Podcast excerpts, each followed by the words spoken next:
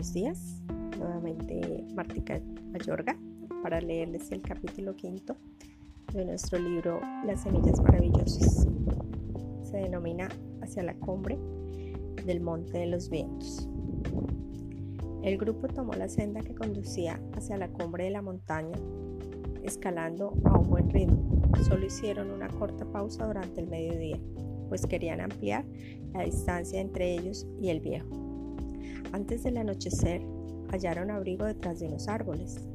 A la altura en que se encontraban, empezaron a sentir el efecto del viento, así que Daniel y Zorro recogieron leña para encender una fogata. Agotados, después de una noche y un amanecer de emociones y de un día escalando la montaña, cayeron rendidos. De sabrosa fatiga, al amparo de la arboleda que los rodeaba. Al día siguiente se levantaron tardísimo. Andes aprovechó e hizo un vuelo corto para revisar los alrededores. Después de unos minutos regresó y les dijo a todos, amigos, estamos a 3.000 metros sobre el nivel del mar y diría que es más de la mitad del camino hacia la cumbre.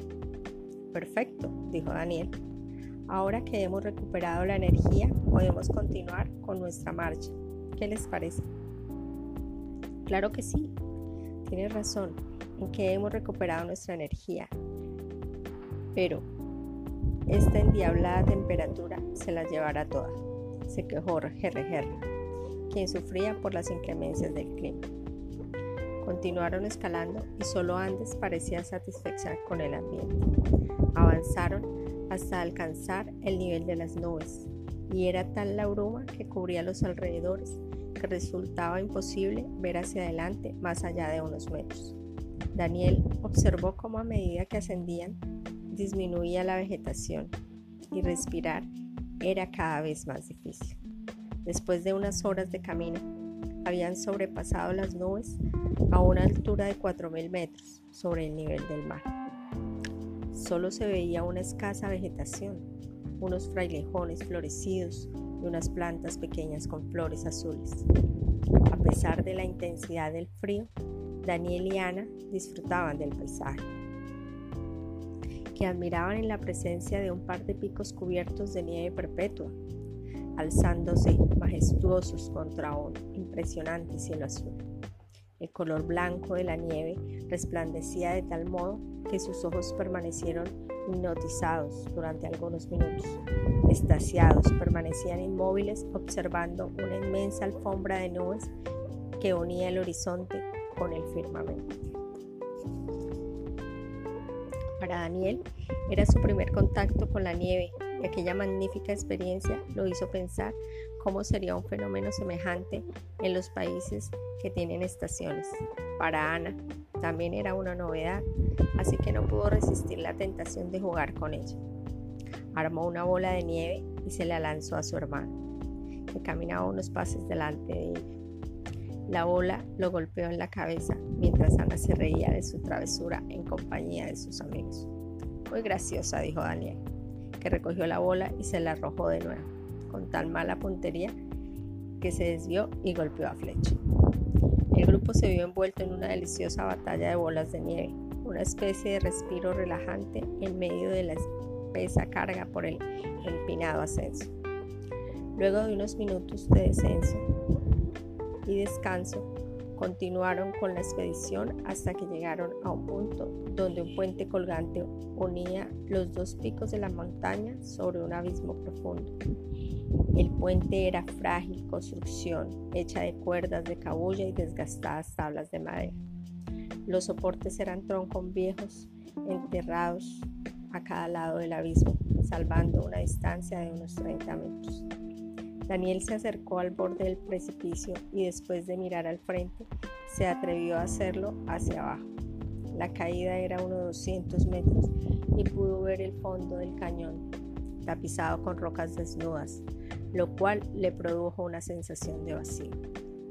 El resto de amigos también estaban echando una mirada a la estructura y sacando sus propias conclusiones. Tenemos que cruzarlo de uno en uno. Este puente se ve muy viejo y no sabemos en qué condiciones se encuentre, dijo Zorro. Estoy de acuerdo, y la mejor manera de hacerlo es en orden. De peso, dijo Ana, a la que voltea a mirar a Flecha. Sin perder tiempo, Flecha cruzó y velozmente y enseguida GRGR pasó sin contratiempo. Adelante, Ana, te toca a ti, dijo Zorro. No te preocupes, hermana, dijo Daniel. Vas a estar bien, simplemente no mires hacia abajo. La joven lanzó, avanzó hacia el puente y comenzó a caminar en forma continua, pero lenta.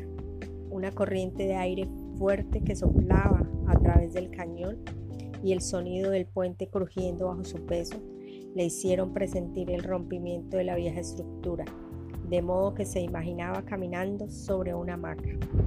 No debo mirar hacia abajo, no debo mirar hacia abajo, se repetía en voz baja, mientras mantenía la vista fija en GRGR y Flecha, que ya la esperaban al otro extremo.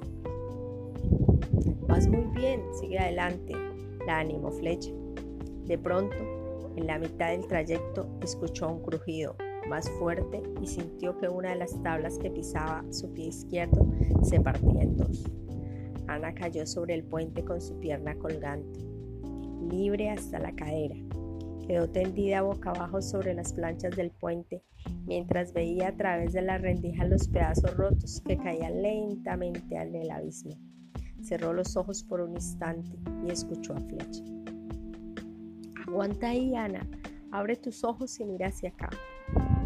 Al escuchar la voz serena de Flecha, la muchacha abrió los ojos lentamente, buscando encontrar a su amigo. Extendió sus brazos hacia adelante y se agarró con firmeza de una de las tablas. Aló con fuerza para librarse de la trampa, hasta que lo logró. Gateó un par de metros, se levantó, dudó un instante y finalmente terminó de cruzar el puente para unirse al grupo. Todos respiraron con alivio. Daniel y Zorro se miraron el uno al otro, mientras Andes descansaba también ante el desenlace de la situación. Siquiera lo pienses, dijo Daniel, dirigiéndose a Zorro. Es tu turno. Viendo la seguridad con que Daniel se expresó, Zorro respondió. Está bien, está bien, es mi turno. Enseguida brincó sobre el hueco que dejaron las tablas rotas y avanzó con su habitual agilidad. Cuando estaba próximo a salir de la plataforma, el viento sopló de nuevo, de modo que removió el piso con fuerza. Zorro perdió el equilibrio y fue a caer sobre una pila de nieve al otro lado del abismo, en medio de la carcajada de todos. Daniel aún celebraba cuando vio que la expresión de sus amigos al otro lado del precipicio cambiaba de risa a sorpresa y solo comprendió lo que estaba sucediendo cuando escuchó una voz inesperada a sus espaldas. Vaya, vaya, parece que después de todo, la mocosa estaba diciendo la verdad acerca de sus acompañantes. La desagradable voz que acababa de oír era la del viejo, que había llegado siguiéndole las huellas. Cargaba el rifle en una mano y con la otra sostenía las correas que sujetaban a las cuatro ojos. Enfurecidos, cuando los feroces animales vieron a Daniel y a Andes, que estaban a unos metros de distancia, empezaron a ladrarles. El viejo alzó la voz para ser escuchado al otro lado del cañón. Ahora que saben el secreto que guardo en mi montaña, ¿ustedes creen que yo los voy a dejar ir? En ese instante, Daniel tuvo una idea temeraria. Escuche lo que le voy a plantear, amigo. Le oí decir a mi hermana que usted es un hombre al que le agrada hacer tratos. Por eso le tengo una propuesta. Daniel sonó confiado, aunque era consciente del peligro que corría y no quería pensar en lo que podría suceder en caso de que el hombre liberara a sus fieles. Tengo en mi mochila las coordenadas que conducen a la Sierra Prohibida es el lugar del encuentro secreto de los cóndores de los Andes. Mi propuesta es muy sencilla. Tome el mapa y déjenos ir en paz. ¿Está de acuerdo? Al decir esto, agarró la mochila de una de sus correas y la puso a la vista del viejo. Los ojos del hombre se iluminaron de codicia y sin quitar la mirada de la mochila añadió. No creo que estés en condiciones de hacer tratos, Si a mí se me antoja, puedo tenerlos a ambos, a ustedes y al mapa. Enseguida, aflojó las correas de los perros que avanzaron feroces sobre Daniel y Andes. Daniel se movió lo más rápido que pudo, acercándose peligrosamente al borde del abismo y levantando el morral sobre el vacío. Hizo seña de que iba a dejarlo caer. La artimaña dio resultado, porque el viejo contuvo a los perros de nuevo. Pero podemos discutirlo, dijo. Dame el mapa. Oye, viejo decrépito, gritó GRGR desde el otro lado del precipicio. ¿Por qué no te metes con uno de tu propio tamaño? Ven acá y verás cómo te enseño, cobarde. GRGR lanzaba puñetazos al aire mientras Flecha trataba de calmarle. Daniel lanzó con toda su fuerza la mochila sobre la cabeza del viejo mientras le decía, Muy bien, entonces recógela tú mismo. La mochila cayó a unos metros de la espalda del viejo. Al voltear la cabeza para ver dónde había caído, liberó a los perros. Al ataque, dijo el viejo. El anciano retrocedió hacia la mochila al tiempo que los perros corrían tras su presa, pero no habían avanzado mucho cuando fueron sorprendidos por el ave majestuosa que extendió sus alas y voló, a enfrentarlos mientras le gritaba a su compañero, Corre Daniel, cruza el puente. Con sus fuertes garras, Andes arañó el hocico de uno de los domos, mientras el resto saltaba tratando de apresarla sin suerte. En un instante ya estaba fuera de su alcance, volando sobre el abismo. Esta maniobra le dio a Daniel unos segundos de ventaja para avanzar velozmente sobre el puente. Los perros emprendieron de nuevo su persecución detrás del joven. Y el primer par de ellos saltó sobre el puente. El peso de los tres ocupantes estremeció los cimientos de la vieja estructura. El súbito movimiento hizo perder el equilibrio a Daniel, quien a pesar de cogerse de una de las cuerdas que hacía de baranda, no pudo evitar caer de rodillas. Cuando estaba a punto de levantarse, dos perros más se unieron a la cacería. El puente crujió de nuevo y las débiles cuerdas que lo sostenían se rompieron. Los dogos cayeron al abismo mientras el ruido de sus aullidos se mezclaban con el del propio eco que rebotaba desde las paredes del cañón. Despedido del puente y sin ningún control, Daniel se precipitó al abismo hacia una muerte inevitable. Sin importarle lo que sucedía a su alrededor, el viejo abrió la mochila buscando desesperadamente un mapa que en realidad no existía, mientras Ana y sus amigos veían a Daniel desplomarse en el precipicio.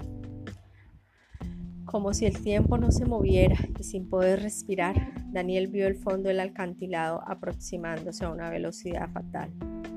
Cuando creyó que todo estaba perdido, sintió las garras de Andes aprisionando sus brazos y luchando con esfuerzo hasta frenar la caída. En un instante todo regresó a la normalidad y ahora escuchaba el poderoso batir de las alas del cóndor golpeando contra el viento. La poderosa ave ascendió en espinal llevando su valiosa prenda mientras Daniel veía sus piernas colgando libres a unos 100 metros sobre el fondo del cañón, como si caminara en el aire. No podía creer que estuviera salvo y volando como cualquier ave. Andes, tú eres la reina de las alturas, le gritó. Satisfecha por la misión cumplida, Andes llegó al otro lado del puente, donde depositó la carga al pie de sus amigos. Todos celebraban las peripecias del increíble rescate. Daniel estaba feliz y relajado luego de haber sentido lo cerca que había estado de la muerte. Gracias, Andes, tú salvaste mi vida. De nada, solo hice lo que cualquier buen amigo hubiese hecho en las mismas circunstancias, respondió Andes. Continuemos nuestro viaje, no sea que el viejo comience a dispararnos. Por su parte, pensando que tal vez el mapa estaba cosido entre la tela de la mochila. El maligno anciano continuaba desbaratando la bolsa solo para descubrir con frustración el truco de Daniel. Cuando al fin renunció a su empresa, se acercó al borde del abismo para ver con pesadumbre los cuerpos sin vida de sus cuatro perros en el fondo del desfiladero. Maldición, me volvieron a engañar. Levantó la vista y apuntó con el rifle en dirección al otro extremo del abismo, pero ya era muy tarde. El grupo de amigos había abandonado el lugar y estaban fuera de su vista. Agarró su sombrero y lo lanzó contra el suelo, enojado por su suerte. Después de unos segundos de silencio, las paredes del monte de los vientos repitieron las palabras del viejo, que retumbaron en la soledad del paraje. Me las pagarán. Y hasta aquí el capítulo de hoy. Recuerden que estas historias son contadas por Martica Mayor. Que tengan muy buen lindo día. Muchas gracias.